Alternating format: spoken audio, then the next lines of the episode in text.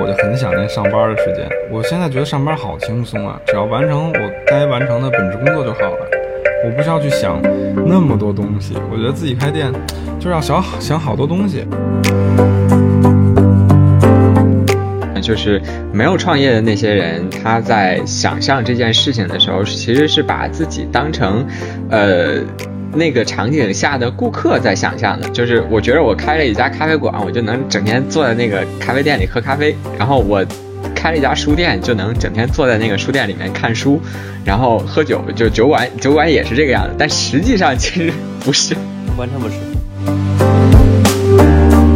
我印象就比较近近期，就是给我一个比较大冲击的一个一句话，就是呃，有一个朋友他可能就是要毕业了嘛，然后他当时也是我店里的第一个客人，然后他来老是点美式啊，他是一年四季喝冰美式，然后他就是当时要走的时候，他跟我说，他说老板，这是我可能是最后一次喝你做的美式了，然后啊，当时我就还挺不舒服的。大家好，欢迎收听二维五码，这是一档严肃的科技评论播客。我们关注技术对人与社会的影响。我是本期主播建飞。在互联网坊间的刻板印象里，中产或者说稍微有一点钱的城市中青年绕不过去的创业方向有几个。我们之前已经路过了书店和酒馆，这次我们就来聊一聊最热门的咖啡馆。二零一七年，瑞幸开启了中国新一轮的咖啡热。我们之前的播客中也分析过这波浪潮。除了瑞幸之外呢，Manner、Teams、富主、Amstand 等咖啡品牌也受到了投资者的青睐，在疫情后如雨后春笋般的成长起来，这让许多个人创业者或者是说有一点闲钱的个人也开始蠢蠢欲动了。那么，在咖啡二次春天的当下，开一家咖啡店的价值究竟是什么？咖啡店行业到底有哪些不为人知的坑？咖啡店店长的日常究竟是怎么样的？我们抱着这些问题，邀请到了北京 OnBase 咖啡的主理人张东东，来聊聊独立咖啡馆经营中的那些故事。东东和大家打个招呼吧。Hello，大家好，我是 OnBase 棒球咖啡的主理人。呃，我是张东东。我们本期还有一位主播是 Break，之前也是和我们一起聊这个呃咖啡那一期的。他算是二维码的三位主播里面对咖啡和咖啡行业应该是最感兴趣，也是最热爱咖啡的。Break 跟大家打个招呼吧。呃，大家好，我是爱插画的 Break。首先请这个东东来做一下自我介绍吧，就包括这个也给店做一个介绍。嗯，大家好，我是张东东，就是 OnBase 棒球咖啡的主理人。然后我们店呢，现在位于房山广阳城附近，然后在一个写字楼的底商，但是这个写字楼就是呃，基本上没有什么商户，就很空旷的一个写字楼。而且我第一次去这个呃，这 OnBounce 这个咖啡馆的时候，发现它其实不是东东说那个底商哈，它那个底商是处于下沉式的广场。如果你从远处看的时候，是永远看不到那家咖啡馆的，因为它在相当于在一个坑里边。对对对，就是我一般跟就是外卖找不到路，我都会说在坑里，然后他们就会哦，就恍然大悟 就。呃，最开始看到这个店的位置的时候，我也会有一些奇怪，就是因为它确实就是呃，外地的朋友可能不知道啊，就是房山真的离北京的市区是非常远的。就是比如说，如果你要是，其实房山就是北京的外地，对，就是你要是呃坐火车到北京市区附近的这个火车站下车之后，如果要是去房山的话，基本上要一一个半小时左右的时间，就是乘坐公共交通的话。然后刚好我们现在这个商户，呃，Break 老师之前来过，是一个 L 型的，就是呃，咖啡的区域跟棒球区域是比较分开的，算是有一个小的分界线，但是又在同一家店里面。Break 要不要跟大家描述一下那个咖啡现场的？就是这样的，你进你你进这个咖啡馆第一眼，你不觉得它是咖啡馆，因为旁边有一家那个呃，有一家那个便利蜂，然后便利蜂那个 logo 旁边还有个大大的不眠海。所以你第一眼觉得那个咖啡馆应该是在不眠海，就你买咖啡会到那儿去。可是你再看一眼，因为我在描述它的大门哈，进来是应该是有一个露营的椅子，对吧？然后有一块人造的草坪，对，然后那个玻璃因为是有点反光，所以你看不到里面有没有人。对对对。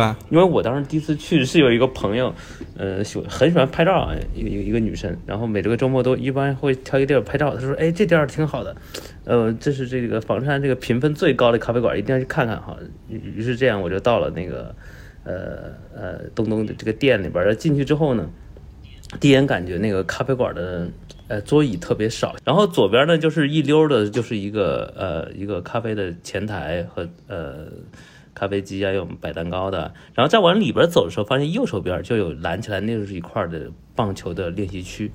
呃，所以它这个感觉，我觉得还是非常特殊的。进到这里边去，哎，所以在相当于不往里面走的话，其实看不到棒球这个区域。哎，对，但是它看上去呢，也不太像像是我们常规感觉的那种咖啡馆哈。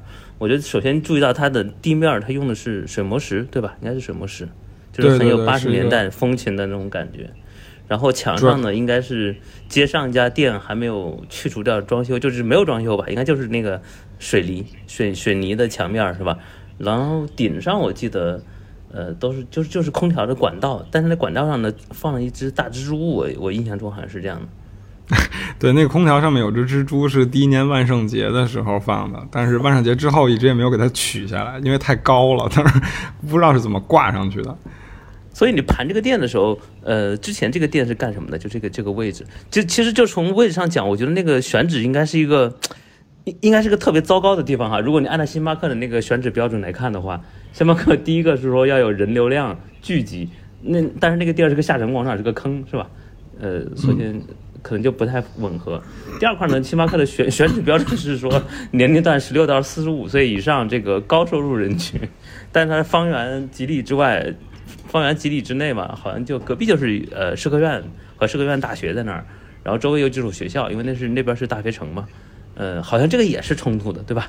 然后星巴克还有第三个原则就是可见性原则，就是说大家进入这个区域第一眼就就能看到呃这么一个咖啡馆，呃，这个它咖啡馆其实看不到的，因为它在坑里面嘛，所以它尾这个东东在尾巴的这三三个星巴克选址原则基础上，居然把它开成了呃房山区这个。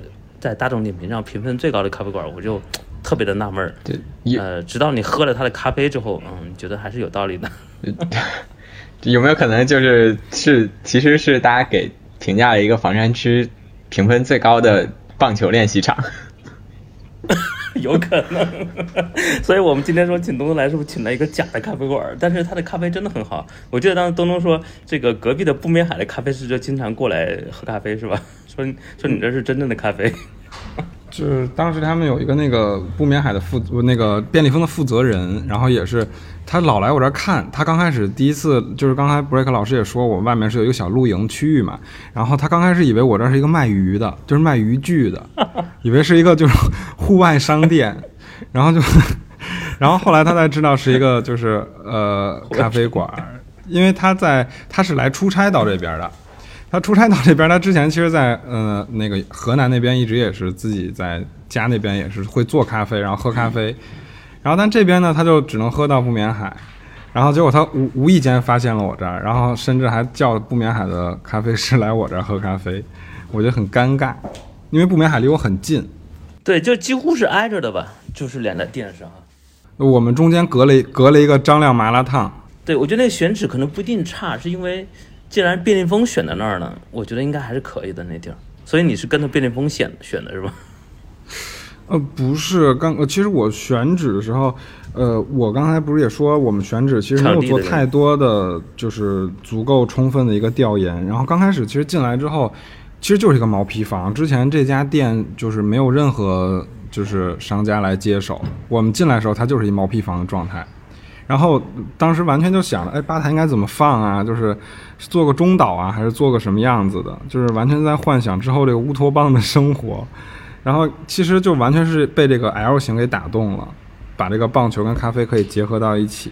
最开始是怎么想到，就是说要开一个棒球主题的咖啡馆呢？就是觉得棒球特别好玩，我觉得因为应该让更多人能接触到棒球，然后咖啡呢，觉得自己做的还行，所以就索性加上这个咖啡吧。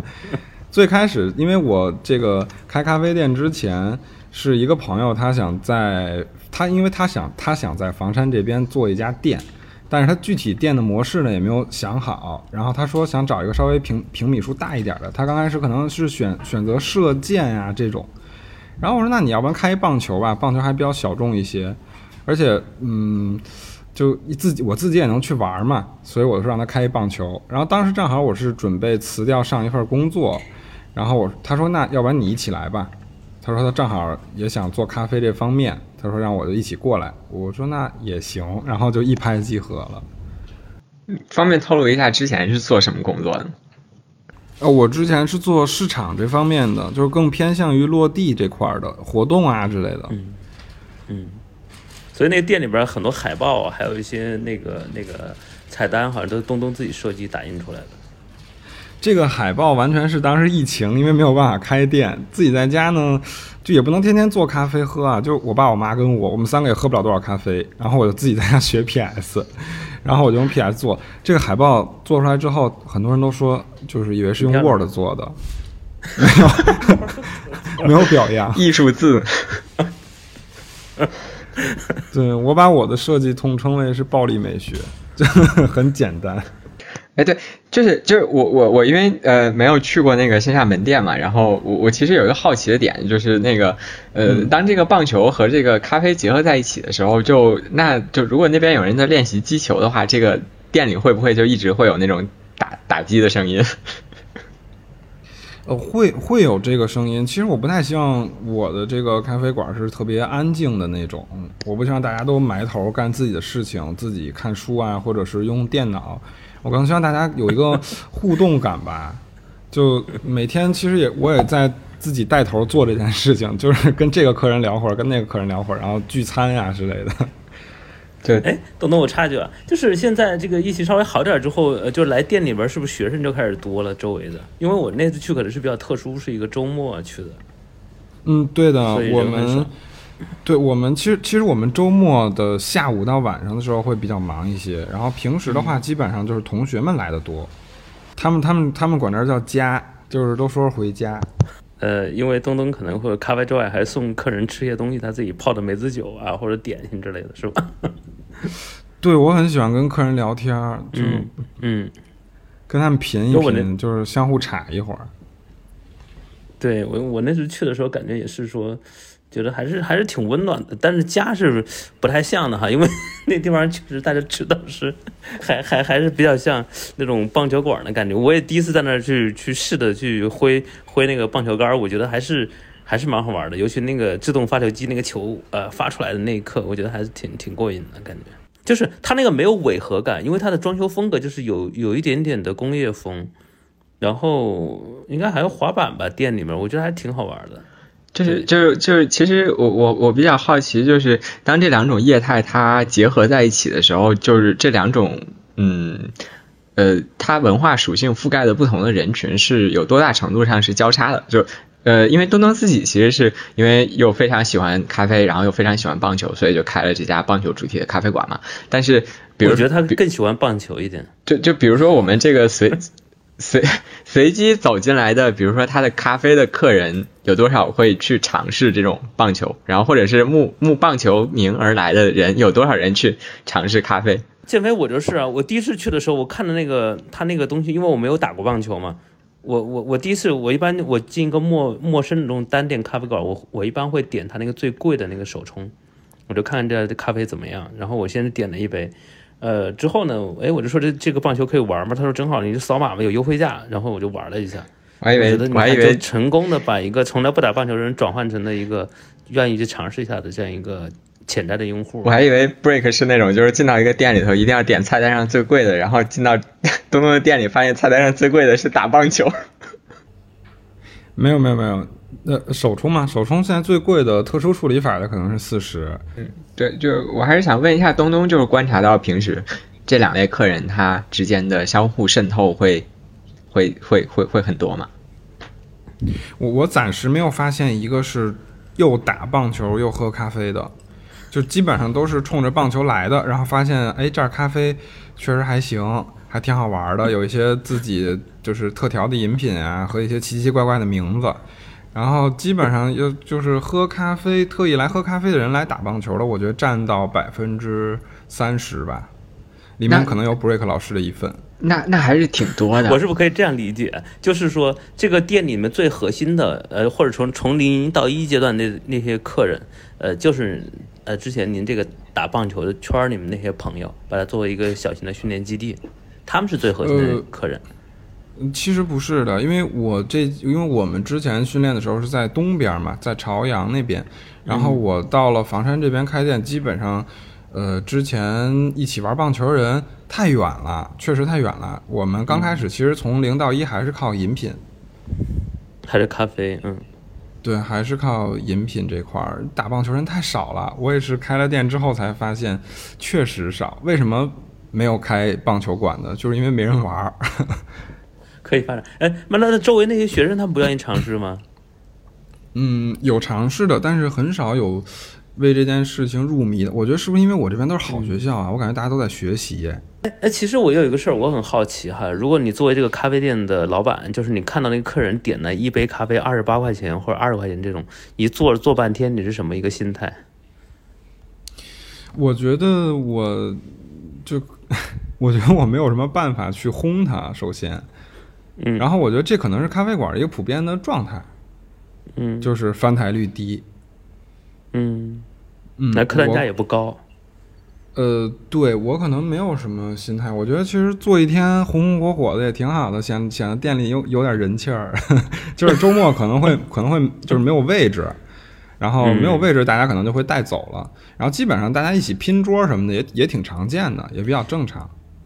你现在里面还是只有十几个座吗？看那咖啡馆给人感觉是非常空旷的，就是他就放了几几几个桌子吧，我印象中大概就六七个，然后最多就坐十二十个人。不会不会不会，那是多少？也比这更少。也也也没有六，也没有六七个吧，我觉得得有十几个，因为我不太喜欢太挤、太拥挤的空间，我觉得太拥挤看起来很不舒服。对，主要是胖的原因。像像我胖的话，就喜欢去空旷的咖啡馆。哎，刚刚说到这个，就是很，就是说说到这个坐一天的这个事情，我觉得其实有一个现象挺奇怪的，就是嗯，我们会发现，就是反而现在那种就是很多快餐式的连锁的咖啡，它的空间都很小，然后嗯，很挤。对对对，然后。就是嗯，就是它的咖啡本身是一个很很标品的东西，然后大家反而是在这个地方取完了咖啡之后就走，然后在一些精品咖啡，就是大家就是真正品尝咖啡的地方，然后反而是。嗯，大家买了一杯咖啡之后，在那块坐一天，就是那这个就变得很奇怪啊。就是连锁咖啡，其实他们在和这个和资本市场去讲故事的时候，其实或多或少的都会讲到自己是一个第三空间的这么一个概念。然后结果你会发现，他们的空间其实非常的小，就希望你买完了之后赶紧走，然后就迅速翻台。然后反而是精品的一些咖啡店的话。嗯，他在说说我们是在独立的去做好咖啡，但是实际上他服务的这个客人里面有很多一部分是在图他的空间的，这个事情就觉得变得变得有有有有一点点奇怪。哎，那你有没有什么在北京比较推荐的你喜欢的咖啡馆？当然你们自己肯定是第一位了，可以可以给我们推荐几个？我觉得太多了，除了 Base 以外，真的太多了。我觉得，嗯，我我我觉得现就现在跟我们合作这个冻干粉。他们还挺好喝的，他们叫原上，我觉得大家可以去呃淘宝上面找一找。他们这个冻干粉就是跟北京三十五家的精品咖啡店都有合作，然后我们跟他们合作也是因为就是喝到了冻干粉之后还是挺惊艳的，觉得怎么会有这么高的还原度，就觉得它其实跟一杯手冲咖啡差别并不是特别的大。嗯，这个我觉得冻干粉大家可以，如果是大家方便的话，其实可以试一试，就是原上。然后北京的咖啡店，我觉得太多太多了，就就是呃，我觉得还有一个比较北京特色的就是豆汁儿。如果可以接受豆汁儿的话，大家可以东大桥那边有一个叫小卖部手冲咖啡的，然后它有一款饮品叫豆汁儿冰滴，用的是一款埃塞的日晒的冰滴，然后它跟豆汁儿去摇出来融合的味道非常的神奇。就跟我想象中完全是不一样的。其实我第一次去他那儿也是一个打卡的心态，因为我个人是可以接受豆汁儿的，所以我想尝尝这豆汁儿冰滴是什么味儿啊？觉得，嗯，我我刚开始想的是就是稍微有一点点豆汁儿，其实还是咖啡味占主要。但是喝完之后，我发现其实两个味道同时都在，还挺难得的。然后还有我觉得东城区的咖啡店比较多吧，布碗我觉得很好喝，嗯，布碗那款奇奇怪怪美式我觉得还挺好喝的，就是冷冷萃冰块加冷萃，挺有意思的。哎，你有没有想过，比如说会在咖啡馆里面放一些留言本什么的？我记得以前我去那个人大有个有个叫水水滴石的一个咖啡馆，我不知道你们有没有印象？里面有一个很好几个本子，就是大概记录了从零几年开始那个咖啡馆开业的时候，就各路人写的留言，很多是人大的学生，我觉得非常有意思，看那个留言本。对对，其实我也觉得这挺有意思的，因为我也是前段时间去到一咖啡店，发现了这个，我觉得挺好玩的。但是我我这现在没有啊，因为我基本上都是直接过来，直接跟我就聊了。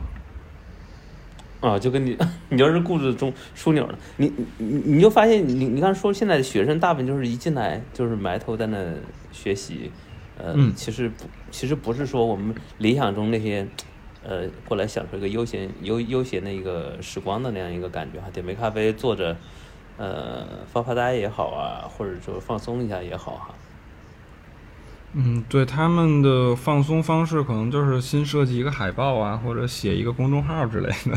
反正我看到，因为这跟我理解理解的大学完全是不一样的。可能是因为我上大学不够好啊。我觉得大学不就是应该是玩吗？就是在经营这种就是特定文化主题的咖啡馆和就是和您可能也平时和一些其他的咖啡馆的店长去做交流，会发现有什么区别吗？没有交流可能。没有，都在还是有交流。是很少，我还真的是很少去探店，而且基本上就是朋友开店的朋友啊，都会劝我，就让我多去探一些店，多跟人家咖啡师聊一聊，就找一找什么研研发灵灵感啊之类的。但是我我可能还是埋头享受于自己的，就是做咖啡这件事儿。对，因为说到那个研发灵感那个事情，我就之前在那个大众点评上有看到这个有一款芝麻酱子的咖啡，就。嗯，就里面放好像还放了芝麻酱，就这个这个咖啡是，就 是怎么研发出来？灵感从哪来的？我研发这个灵感是因为小时候我有时候生病啊或者什么的，我我奶奶就给我做一个芝麻酱蘸白糖，然后抹在馒头上。因为我跟好有有客人会问我这款饮品当时是怎么研发出来的，然后我叙述之后，他们不是北方人也会有这样的吃法，所以我觉得好像跟地域没有关系。还是有关系的。这个要是别的地方的，我觉得可能就会是红糖鸡蛋。因因为我上次我记得是一个四川的朋友吧，他说他小时候也这么吃。呃，搁的真的是芝麻酱吗？里面？嗯，对，芝麻酱那款用的就是六必居的芝麻酱，而且不是那个二八酱。大概会搁多少？大概会搁多少？呃，一杯的话大概是五克，然后五克之后再用呃热水给它调稀，然后再加在牛奶里面。我听起来感觉像中式可可。嗯，就这这一款就是争议特别特别大，就是基本上来看到我菜单上有这款的，就是看一眼基本上都是皱一下眉，然后 然后就点了，很少有主动去点的，对，很少有主动去点的，都会觉得这是一个黑暗料理，然后就是我一般都会拼命的安利给他们，我很喜欢安利东西，我说你要是不喝这一杯，嗯，对，但是在大众点评上感觉就是完全相反，我看好多人都在晒这个，因为特对的。对的，因为这款就是喝到现在来，呃，我觉得是零差评，就是没有差，没对这款饮品是没有差评的。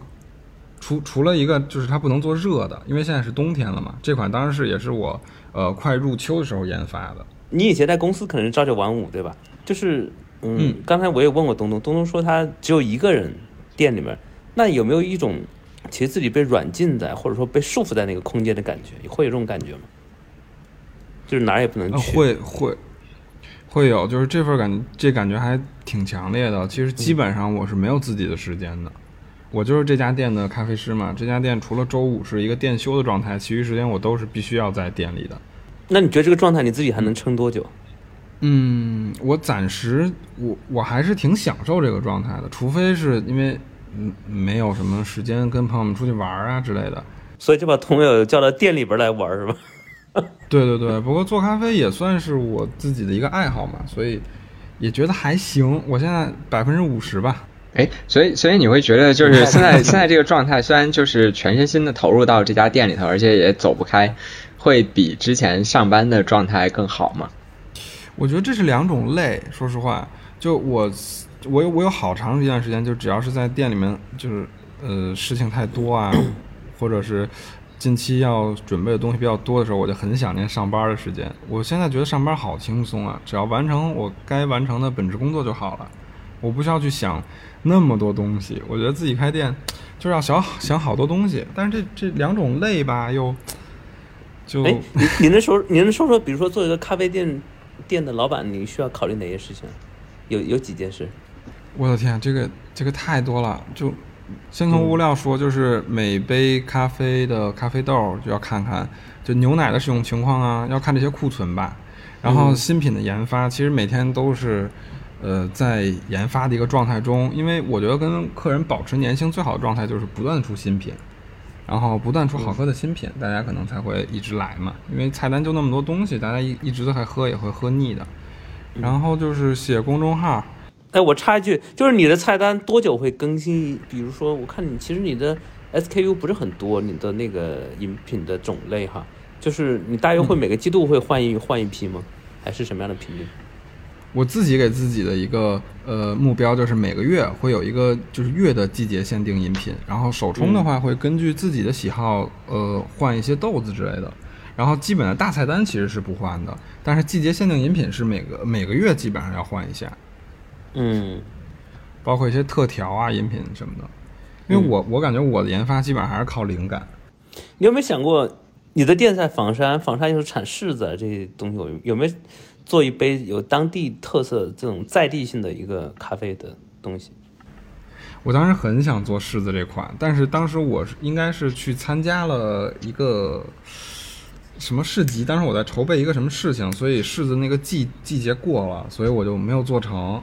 二叔你考虑第第二件事儿，第一个事儿是是呃新品的研发，还有一些库豆子、牛奶这些东西的库存，然后还还有什么事儿是你嗯，还有一些合作沟通的一些合作，然后呃海报的设计，就是新品海报设计，然后和新品的拍摄，然后其实这些问题主要的主要比较觉得比较忙的是，因为我要在店里一直去做饮品或者是教棒球，所以我其实。碎片时间不是特别的多，去再把我自己的碎片时间分摊到这些事情上，就会觉得有些，呃，就自己的时间不太足。对，还有什么事情？其实已经很多了。建飞，你能搞定这些吗？你感觉？我觉得够呛。就我发现好多就是好多就是就是包括我们之前聊的，就是没有创业的那些人，他在想象这件事情的时候，其实是把自己当成呃那个场景下的顾客在想象的。就是我觉得我开了一家咖啡馆，我就能整天坐在那个咖啡店里喝咖啡；然后我开了一家书店，就能整天坐在那个书店里面看书，然后喝酒。就酒馆酒馆也是这个样子，但实际上 其实不是。就是完全不是，对。好消息，好消息！二维码建听友群了，为尽快回笼粉丝，所有主播上班摸鱼陪您聊。进群还能了解二维码最新活动动态及选题展望。进群请认准微信个人号“二维码全拼”，二维码全拼，马小二恭候您的到来。我觉得就是咖啡师和开咖啡店也是两件事情。嗯嗯。对，就自己做了。你开咖啡馆有有有一年了吧，对吧？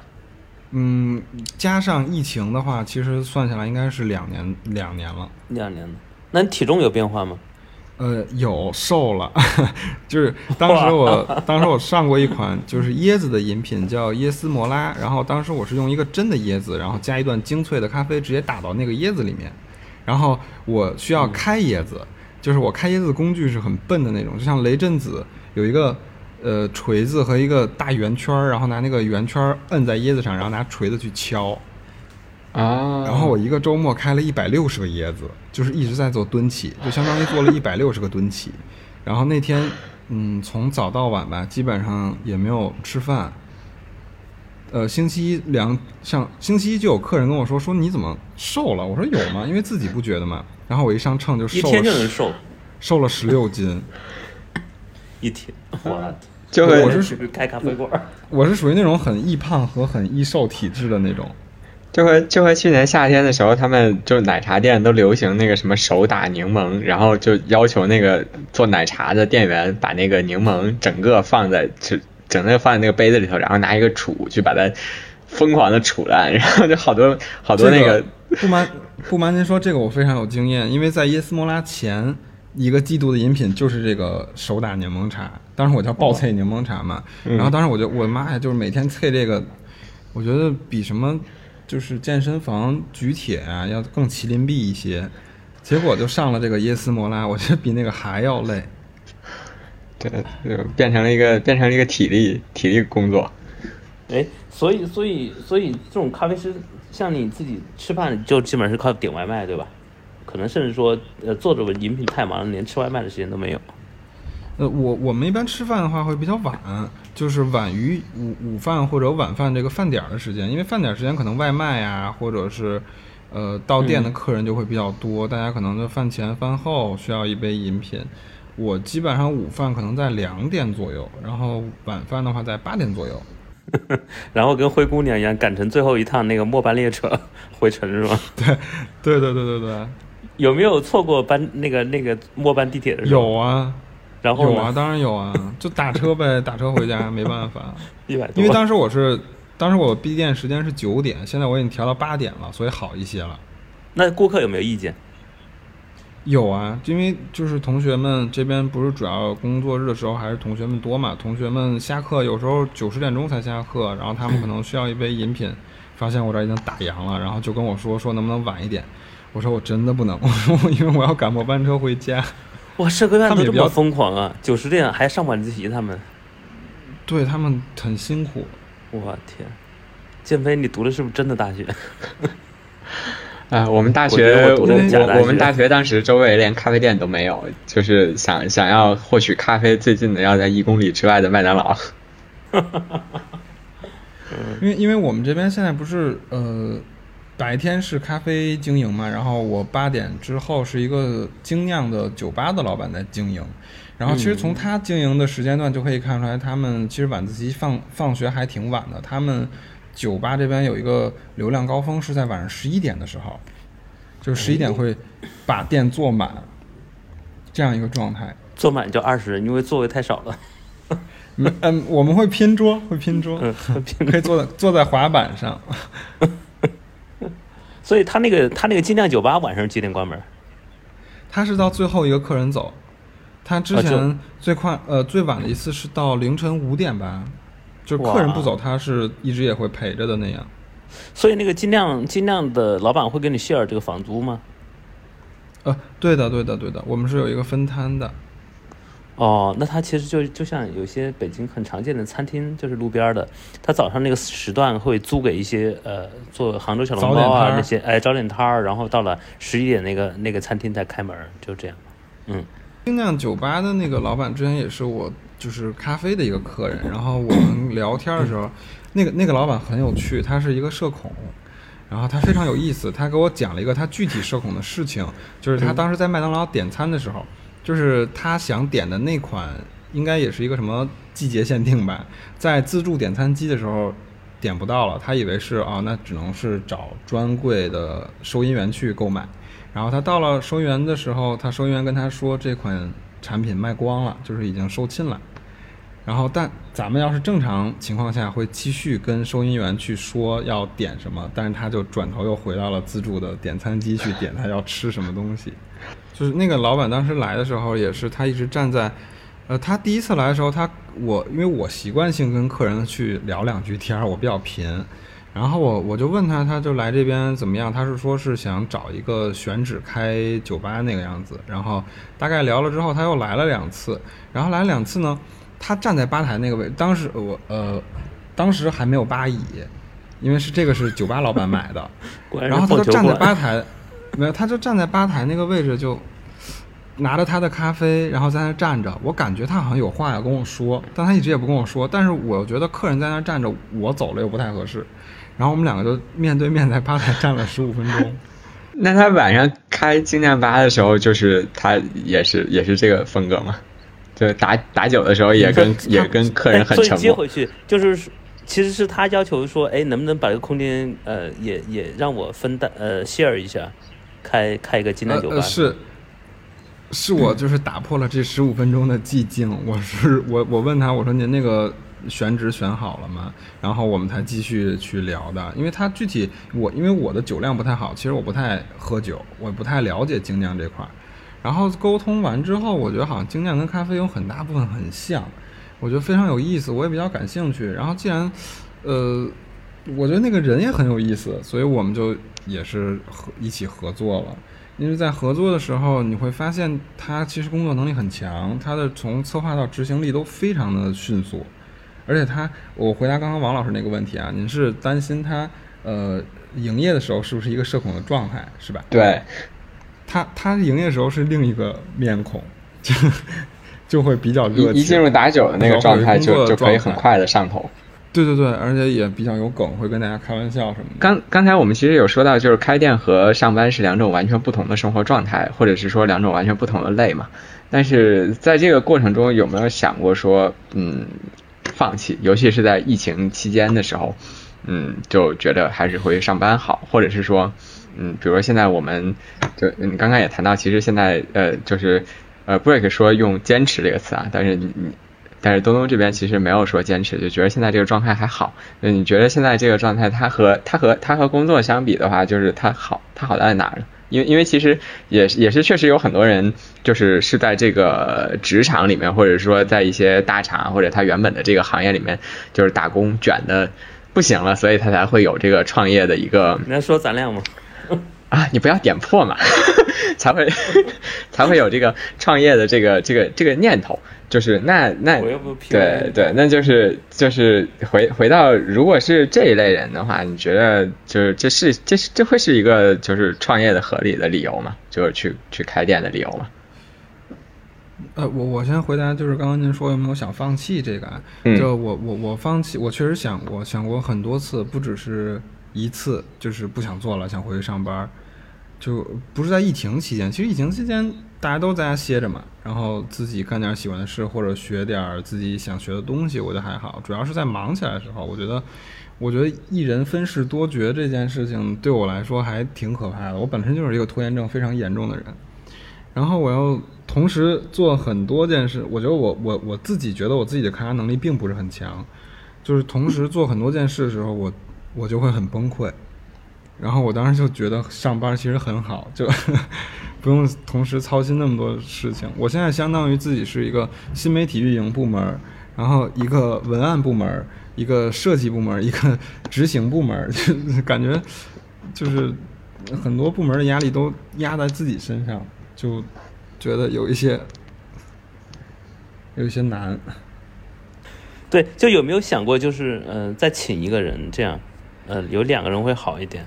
呃，想过。我其实呃，疫情之前刚开业的时候是有一个咖啡师的，但是因为他当时也明确跟我说了，他说他过年的时候就要走，然后也刚好是他走了之后就疫情了，然后之后呢也呃疫情时先先是疫情的时候嘛，疫情时候疫情时候其实店里也不是特别的忙，所以也没有再想去雇咖啡师，因为确实嗯经营的情况也不是特别好嘛。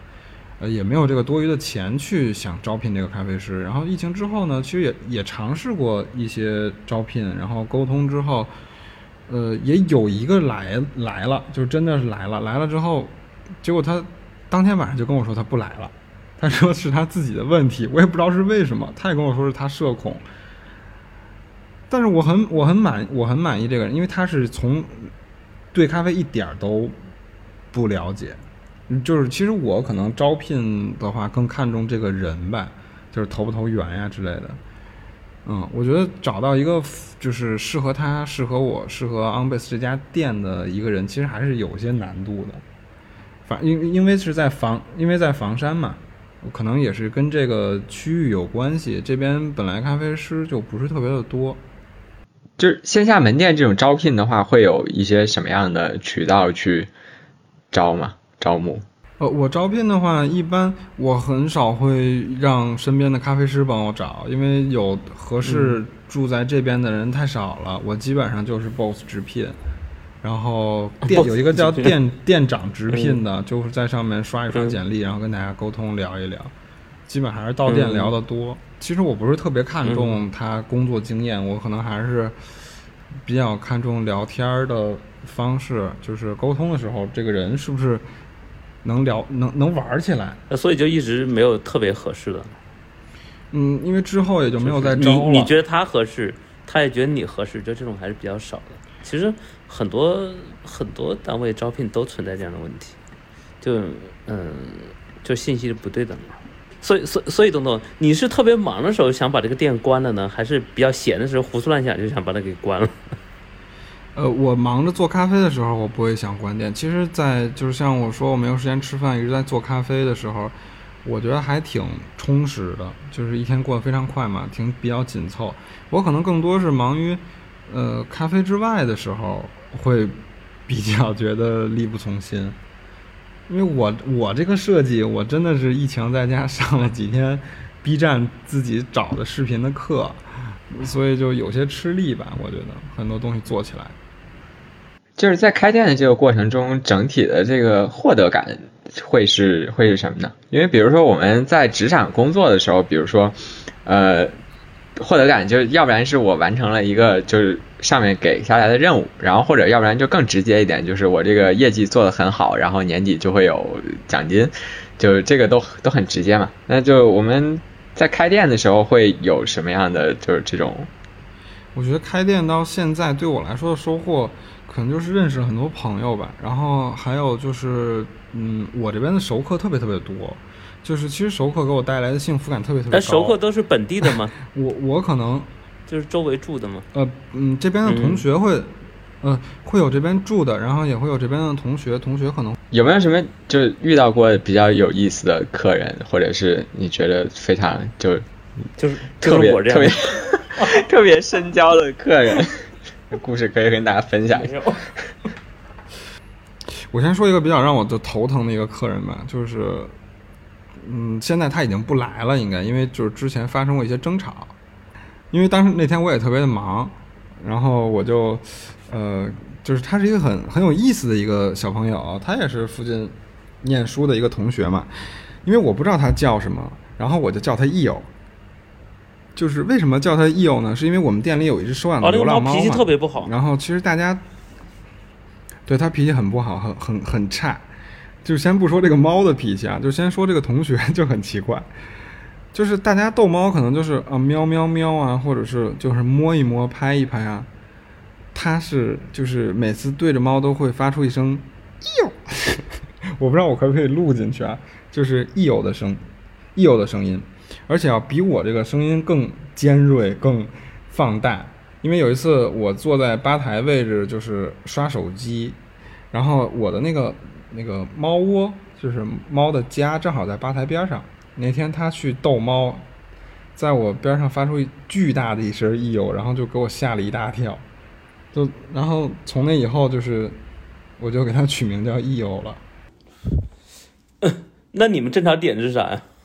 上次争吵是因为他也是，呃，他比较习惯于就是在店里面看书或者复习的时候，他就在店里溜达，他不能坐在那儿看书，他可能是对他可能是中国移动的，他必须要移动着看书，然后他看书的时候就是会塌拉地，然后会发出一些读书的声音，我觉得这都还好，因为他在我店里他也从来都不点，也不能说从来不点东西。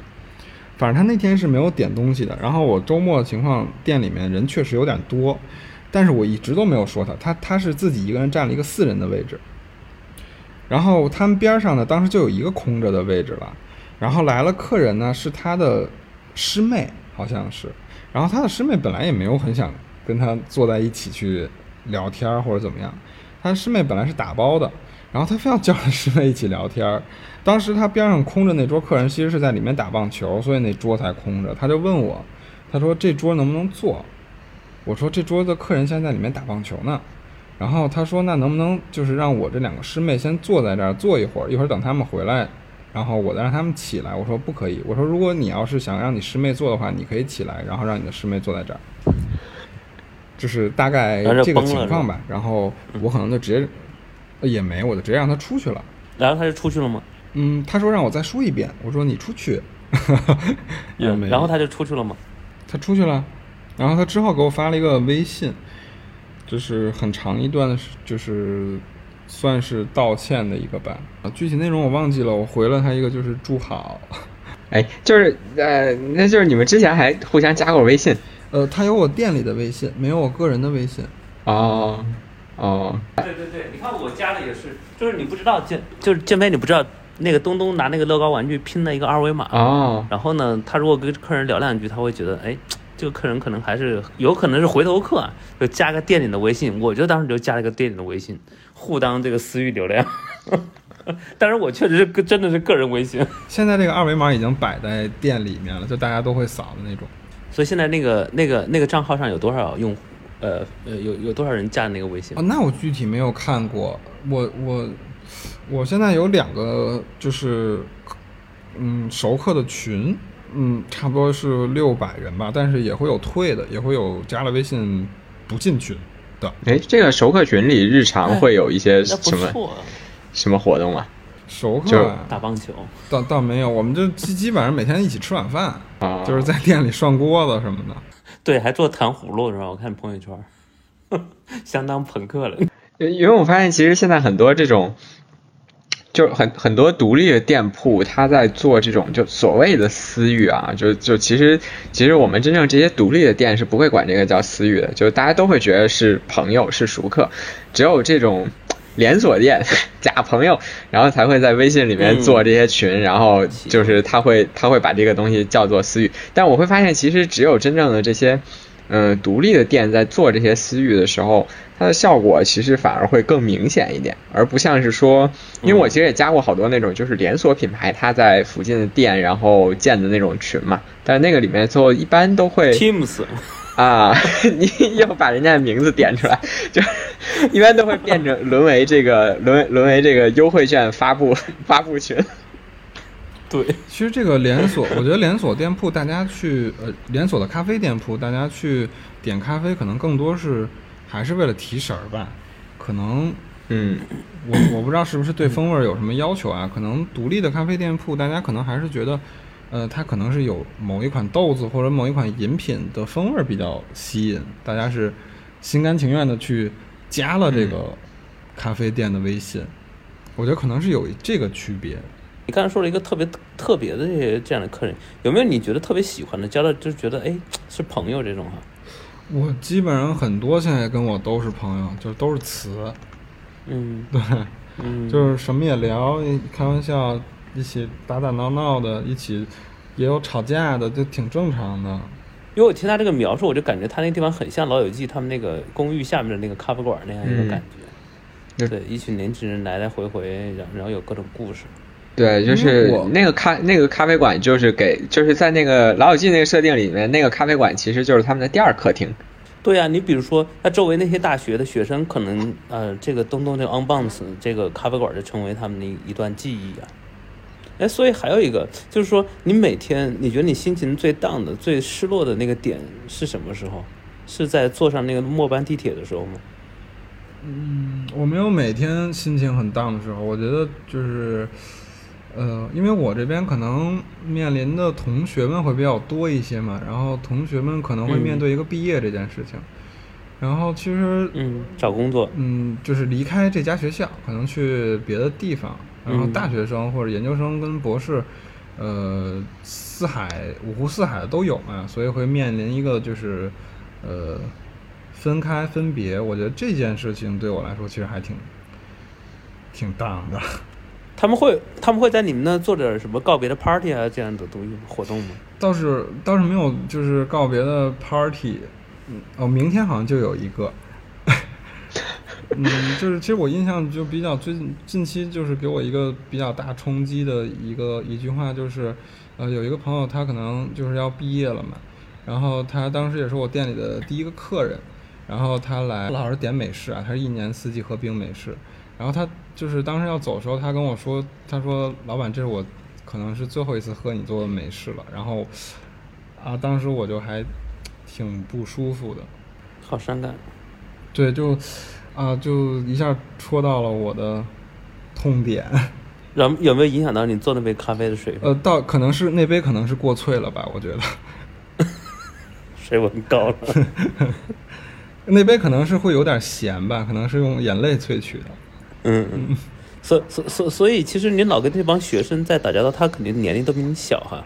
就你自己会觉得啊，忽然这个心态这个加速成熟了吗？或者说心态比以前两年前开店之前？我觉得他们，我觉得其实很多现在零零后客人比我思想成熟很多。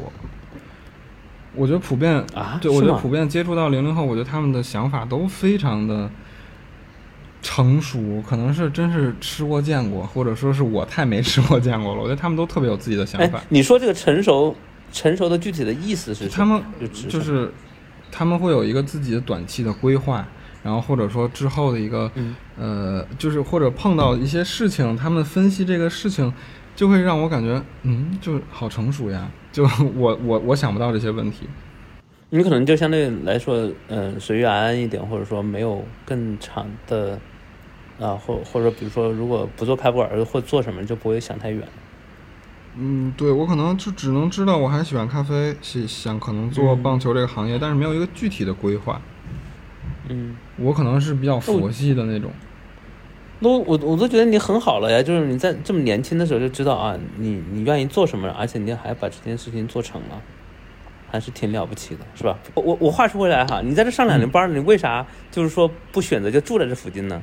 我我是因为我有时候休息的时候，我就爱去就是市区最繁华的地方，就是待一会儿，就看一看人流跟大汽车什么的。有时在就房山待久了，我都不会过马路，真的。我有想过我要不要搬到房山来住，我觉得我嗯我不太行，就是我如果每天我都待在这儿的话，我觉得有一些抑郁，可能还是年年轻吧，不是那种就是能待得住的人，还是。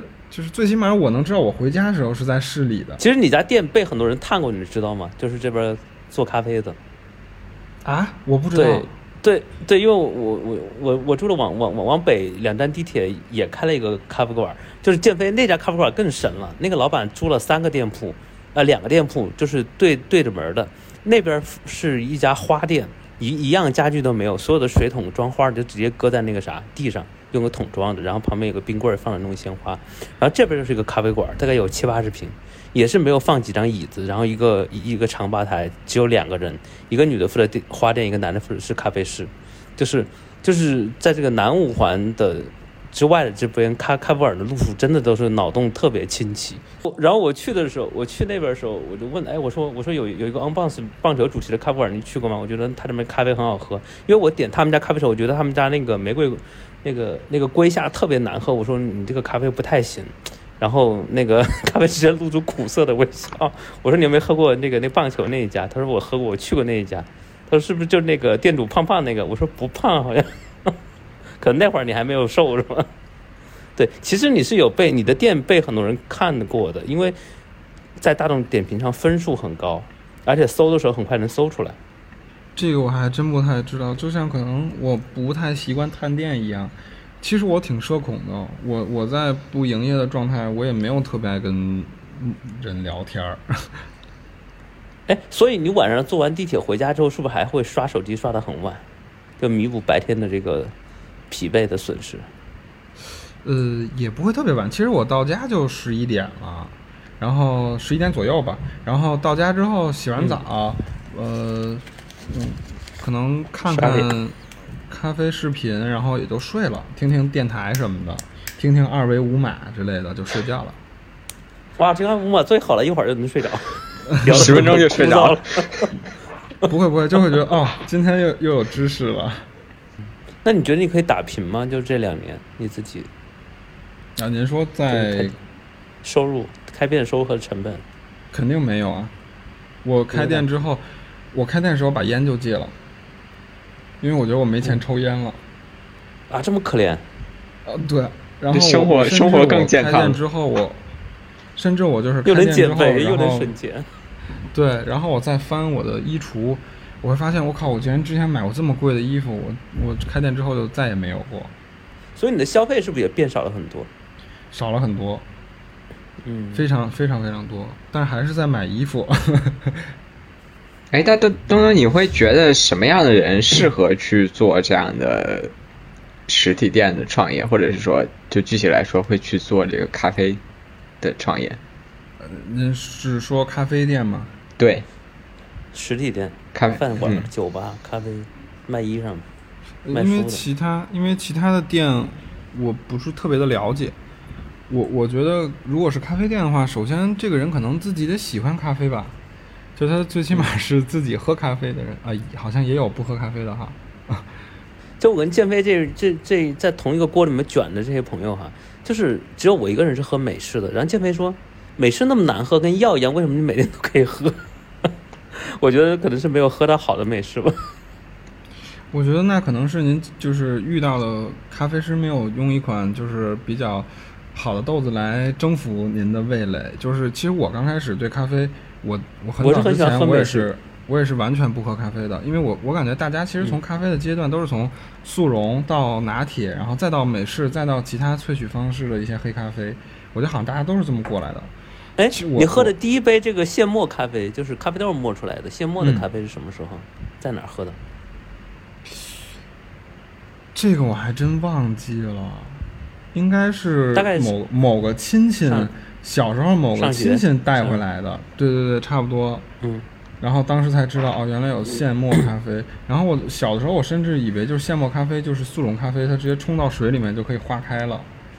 嗯，嗯，然后我我一直就是睡眠什么的也还挺好的，所以我一直没有什么呃就是咖啡因的需求。但是直到有一次在五道营儿，当时那一家咖啡店，那家店现在都没有了。然后在那家店的时候喝到了一款特别神奇的咖啡，当时呃还没有那么多咖啡店在做 dirty，他家算是就是比较早做嗯 dirty 的那家店。然后我当时去要 dirty 的时候，发现他们豆子没有了，他们在等豆子。然后那个咖啡师感觉也比较内向，然后可能加上我也不太爱讲话，然后我们就在吧台傻坐着。然后一会儿来了一个外国友人，咖啡师的英文不太好，和我一样，然后他求助了我另一个朋友，他可能为了表达就是他的谢意，然后给我们冲了一杯咖啡。当时我第一口喝下去之后，我说这个是咖啡吗？因为它是草莓的味道，而且非常的甜，嗯甜甜度非常高。他说你再等一下，他说这个咖啡温度下来之后就是朗姆酒的味道。然后我一等温度下来之后，真的是朗姆酒。我觉得我我原来咖啡是这样的，我觉得太神奇了。嗯然后从那以后就开始自己琢磨，然后开始嗯嗯尝试不同的豆子啊、跟处理法呀、产地啊之类的。它是不是你得做试验啊？比如说多多少水温，然后是呃多少秒把它这个冲泡，这个冲泡完萃取完，它的风味儿会完全不一样，是吧？呃呃，对，是是是不一样的，但我觉得其实呃，对于手冲来说，还是看豆子的情况吧。我可能我可能不是特别喜欢那种机械化看秤的冲煮方式，呃，就是因为我觉得豆子可能放一周和第二周新鲜程度是不一样的，它可能排出二氧化碳的呃这个量也是不同的，所以可能根据这个水温和萃取时长也会有所调整。我还有一个很好奇啊，就是说你拿豆子这些渠道都是呃什么样的？肯定不是不会是很大众化的渠道，是吧？呃，就是这点我也是比较幸运的，可能我其实从开店到现在没有踩过太多的坑，呃，因为我之前、我我有我的好朋友之前是一直在食品行业的，所以他会有身边很多很多的资源，而且他正好恰恰属于食品这个咖啡这个行业，然后所以我身边好多的资源从开店就是供应商基本上就是一条龙帮我去解决的，从物料啊到呃制作的方式方法呀这些，就是没有太费心。说实话，当时，嗯嗯，我现在唯一踩的一个坑，会比较高是吧？呃，我用的这款还可以，我觉得，因为可能是认识这个朋友的关系，拿的价格不算是高的离谱吧。所以你所以你的那个手冲其实我觉得价格还好。建飞，你看我们昨天在七九八喝的那个，嗯我点了一款最贵的，嗯，也就是跟跟东东他们那店里边最贵的差不多味道，但价格只有是他东东的两倍。我觉得可能那两倍主要体现在房价上吧。可可能是这样的，地域问题，可能这可能是地域问题。对，七九八房租可能还不止两倍，是那边房租。是，但我一直觉得其实它咖啡就是一个饮料嘛，我觉得嗯很多客呃怎么说客人可能不太好，我觉得可能太多，我觉得可能太多喝咖啡的人太紫密了。我比较不太能接受一杯奶咖卖到六十多左右，它没有任何的风味儿，我觉得太太贵了，对我来说。哎，我我我也我我一直不太明白或者想不清楚一个问题，我觉得奶咖的话，它对那个咖啡机液要求其实是不是不高啊？就是说，因为它加了奶，加了很多调味料，它所以它最开始咖啡原本的味道，它其实已经不太喝得出来了，所以其实 OK，就是用那个拼配的就可以。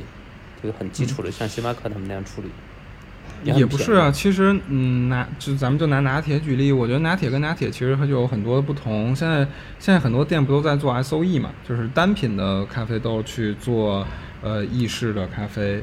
对对对，其实它的咖啡豆的风味还是很明显的，它不光是什么焦苦啊，就是呃巧克力啊、杏仁啊，就是这么说啊，就是这些风味，嗯它其实是有花果香在的。就是牛奶，就加的牛奶之后还能喝出来是吧？对对对，是的。嗯，我倒没有喝出来过，因为我很少喝拿铁或者那样，就基本就是喝喝喝喝手冲。所以我觉得咖啡豆本身很很重要的味道。对，其实我自己也很很少喝奶咖，我觉得喝完就饱了，我就喝不下，吃不下别的了。嗯，它它那个美式其实没有单品，都是拼配的，而且基本上是以那种深度烘焙为主。基本上它会确保那个咖啡因是够的，然后那个焦苦味儿。瑞幸，但其实入口非常不友好。瑞幸瑞瑞幸也在做 S O E 嘛，就是但是但是那个口感我觉得也就还好吧，就只是不难喝。就是但是你要说，嗯，我为了口感去。主动获取一杯瑞幸的美式，我觉得这是不太、不太、不太合理的一个理由。但是你看 Manner 的美式就对 Manner 就很好，就包括呃，我觉得可能呃，在瑞幸之后，就是第二波浪潮起来之后，又起来的新新的一些咖啡店 Manner 啊，呃，副主可能都会有一些自己的特色，但是他们，但是但是你会发现他们现在的店，他们的展店速度又相对来说比较比较慢。因为其实你把一个高品质的咖啡，就是这个事情，其实和餐饮整个都是比较像，是矛盾的。对对对，就是你做一个好吃的东西，它就很难无法被批量批量大规模标准化的复制到世界上的每个角落，就。呃，相反，反而是那种就是，嗯，大众都可以接受的，就麦当劳，嗯，它它的快乐就来自于油脂、油油炸垃圾食品的这种快乐，大家都能享受，它的门槛是比较低的，这种就容容易被复制。但是你看中餐就做了这么久，它就难复制到所有的地方。那最后一个问题啊，就是说，东东，你想过，如果如果就是说你不考虑成本，你最想在哪个地段开一间属于自己的咖啡馆？嗯，说实话。我我可能还会选择远一点的地方，我可能不太想在太市中心的。如果要是在市中心的话，我可能会选择五号线上，张自忠路啊、东四啊那种地方，就是开一家胡同店。我比较有这个胡同的情怀。如果不在胡同里面，我可能还是不太想在市区里面做咖啡店。我觉得其实在外面自己一个人比较清静，去做一件取悦自己的事情还是挺好的。我比较享受于。就是每天简简单单的冲咖啡，然后跟客人去讲这杯咖啡的风味儿，或者去告诉他们怎么去品鉴这杯咖啡，我还挺享受于自己的这个小空间里面的，就感觉不太被打扰吧。那所以短时间内是不是没有这个呃想把它关掉的打算？就是说，哪怕这个呃这个这个这个你的呃店里面营收跟你的成本还打不平。就是说，你你已经把店的一半就晚上的时间租给了那个精酿酒吧，在这样一个情况下，还是无法实现盈利吗？我我说实话，我没有具体去太算过这个每个月的营收情况。我我还是觉得我的每天赚取到的幸福感可能远高于我的营业额。国民幸福生产总值。对 我我倒是希我倒是希望你能一直开下来，开下去，开的越久越好。因为确实在这个呃房山很需要这样一个咖啡馆，我觉得马学人也很需要。我觉得我应该短期内不会离开。有那有展展店的打算吗？短期内我有展店的想法。对，你看这个我还是有机会的。对，近期确实也也也可能就是准备去做展店这件事情，但是现在还没有具体沟通清楚，主要还是人手这边。我我如果展店之后，我嗯可能需要找到一个。比较靠谱的人来帮我接替现在的工作，或者是去新店去，就是做他就是可能我平常的这一些工作吧，就人工成本还是比较高的。嗯，因为我离开这家店之后，可能需要两个人，就是招聘两个咖啡师，得让人家休息嘛。我觉得有时候，如果你离开了那个咖啡馆，那个咖啡馆可能它的灵魂也就消失了哈。哪怕找两个人来接替一下，这这也是很多很多这种餐厅啊，或者或者呃咖啡馆、奶茶店出现有有有有这种情况。就老板一旦呃去开了新店，那老店其实那个那个感觉已经不在了。就像我们现在去去看有些雕刻时光一样，就是在雕刻时光后来在跟资方对赌输了之后，他整个创始人也出局了嘛。让你去那些店，他已经很多年没有维修过了，就是那些东西还在，但你感觉它整个的那个精神气儿已经没有了。那涨完之后有什么打算呢？就是再去开家新店吗？还是说休息一段时间？我应该我比较懒，我可能会在新店再 待一段时间之后再说吧。新店想着会在哪开啊？呃，可能是在东边，对，大概的位置可能在东边吧，朝阳那边。嗯，就是以前老打棒球那块儿。对对对对对，是。如果再开的话，应该还是棒球和咖啡两个主题是在一起的。啊，听起来好忧伤啊。嗯，这两个都好难割舍啊，怎么办啊？感谢东东今天晚上和我们的分享，也希望大家有兴趣在有兴趣去探店的，或者是有兴趣去。呃，应应征这个店长的都可以去这个北京的 OnBase 去尝试一下。然后感谢大家收听本期节目，您可以在小宇宙、QQ 音乐、苹果 Podcast、蜻蜓 FM、喜马拉雅、荔枝 FM 等平台搜索并订阅二维码。也欢迎收，也欢迎通过留言、评论等方式留下您的宝贵意见。我们下期再见。